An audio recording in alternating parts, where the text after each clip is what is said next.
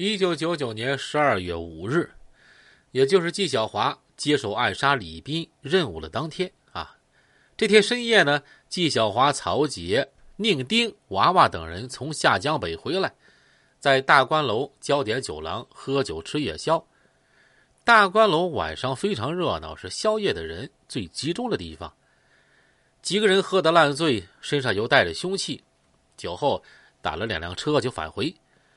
车行至青年街，有人伸手拦车，这拦车人啊也喝了酒，没看清车上有人，结果双方就发生口角了。娃娃跳下车，啊，他是刘冰的手下，刚被介绍给纪晓华认识，这本来也想显弄一下自己，加上刚喝了酒，这上来就是一顿拳脚。瞎了你娘的狗眼呐！没看见老子车上都坐的啥人吗？这做什么人也不能上来就打架呀，这道理无法讲通。对方也喝了酒，挨打当然不愿意，两边就撕扯起来。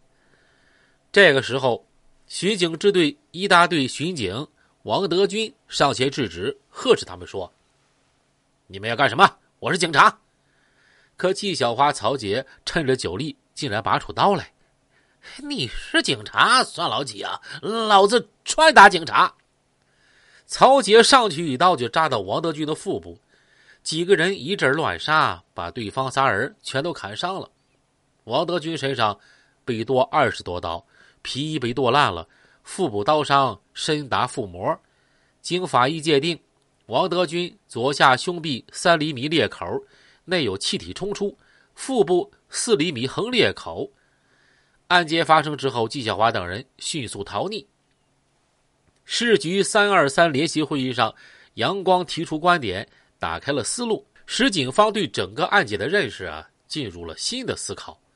宜宾社会五大团伙，隋文昌、黄耀华、王新元、胡七军、林传金各有各的势力范围，各有各的活动方式。但宜宾是个全局，宜宾五大团伙的相互关系也是个全局，他们之间的关系错综复杂。在这样的背景下发生的案件，不应该呀，仅从单一视角去分析。回顾两千年春节，正是宜宾社会上几大黑道团伙活动频繁、公开搞团拜、闹得乌烟瘴气、所谓甚嚣尘上的时候。隋文昌、黄毛毛、王新元三大团伙各走各的上层路线，竞相举办啊联谊会呀、团拜会，连番在各大酒楼公开摆宴。请客吃饭场面之大，范围之广，相邀人员之多，都令人啧舌呀。这是一个新现象。那么，造成这一新现象的原因是什么呢？也就是说，他们争相这么做是出自一种怎样的想法，掩藏着什么样的动机呀？这说明他们在经济上有了相当的基础。这说明他们需要强化和执法部门、政府机构个别人员的关系。这说明他们的实力和野心啊，也同时膨胀起来。这还说明各涉黑团伙中间的关系更为微妙，各家老大各怀鬼胎，暗藏杀机。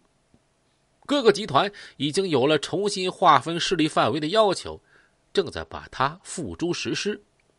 由此而来。几大团伙的互相倾轧、血腥火并的大幕正在徐徐拉开。隋文昌已经猖獗到不可一世的地步。春节期间，他几乎连天摆酒，这每次不下一二十桌。袁宝坤经杨光批准也参加过一次，他觉得不得了啊啊！出席人员不少于二百人，许多面孔令他惊讶。杨光经过城中市副局长批准，也参加过一次。他当时心情非常不好，直观的感觉，隋文昌已经俨然成了社会名流了。参加宴会者有政界、司法界、工商、税务、经济界各人士啊，也有像黄毛毛这样的其他团伙的社会大哥。如果把这看成宜宾的缩影，这简直让人不寒而栗。黄毛毛、王新元等人也并不示弱。自然是各显各的神通，各请各的朋友。看似不温不火，其实狂躁之气在杯盏交映之中，早已浮现出来。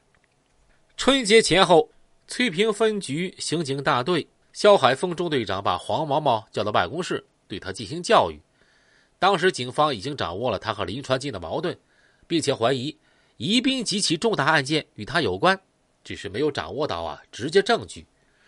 可黄毛毛态度骄横，竟然在刑警大队就宣称，他要继续和林传金血战到底。